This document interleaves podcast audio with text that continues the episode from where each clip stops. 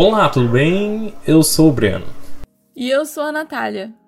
E estamos começando o PQ News. Aqui você fica sabendo tudo o que rolou durante a semana no universo nerd de séries, filmes, games e animes.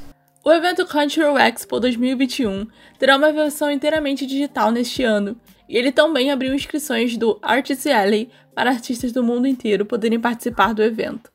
Para ter uma oportunidade de participar, você só precisa se inscrever no site da exposição e ficar ligado para ver se é um dos escolhidos e vender os seus produtos para o mundo todo.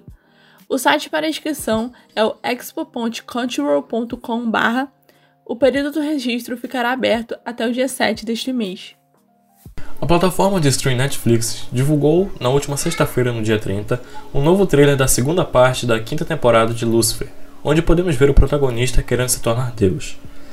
Lembrando que a segunda metade da quinta temporada de Lucifer estreia em 28 de maio na Netflix.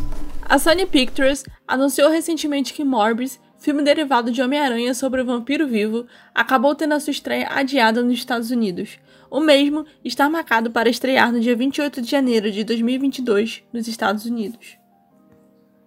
Em um relatório financeiro atual, a Sony revelou que vendeu 58,4 milhões de jogos exclusivos de PlayStation 4 e PlayStation 5 no último ano, que foi encerrado em 31 de março de 2021. As vendas incluem cópias digitais e físicas.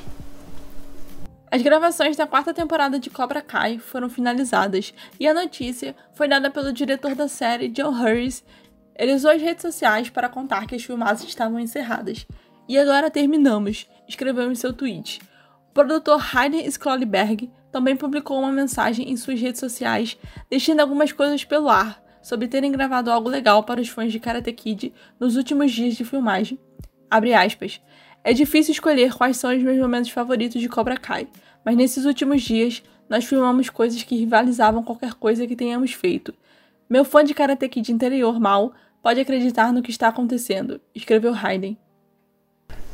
Em entrevista para Collider, o ator Michael B. Jordan mostrou que mostrou que está bem excitado com a pré-produção do filme live action Super Shock e contou que tem uma ligação muito pessoal com o herói da DC.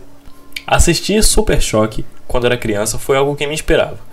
E ver esse tipo de representatividade quando era pequeno foi muito importante para mim. E eu sei que isso seria importante para muitas crianças hoje em dia.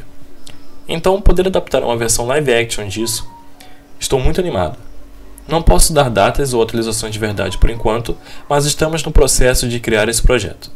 A Respawn anunciou pelo Twitter que o jogo Titanfall 2 acaba de ficar gratuito para jogar pelo final de semana para os jogadores de PC via Steam. Lembrando que não é apenas um período em que o jogo está em estado free to play. Para participar, basta acessar a página do título na Steam e clicar no botão verde de jogar. É isso, gente. Ficamos por aqui. Até o próximo episódio. E não esqueçam, nossos episódios normais saem toda quinta-feira. Falou! Falou!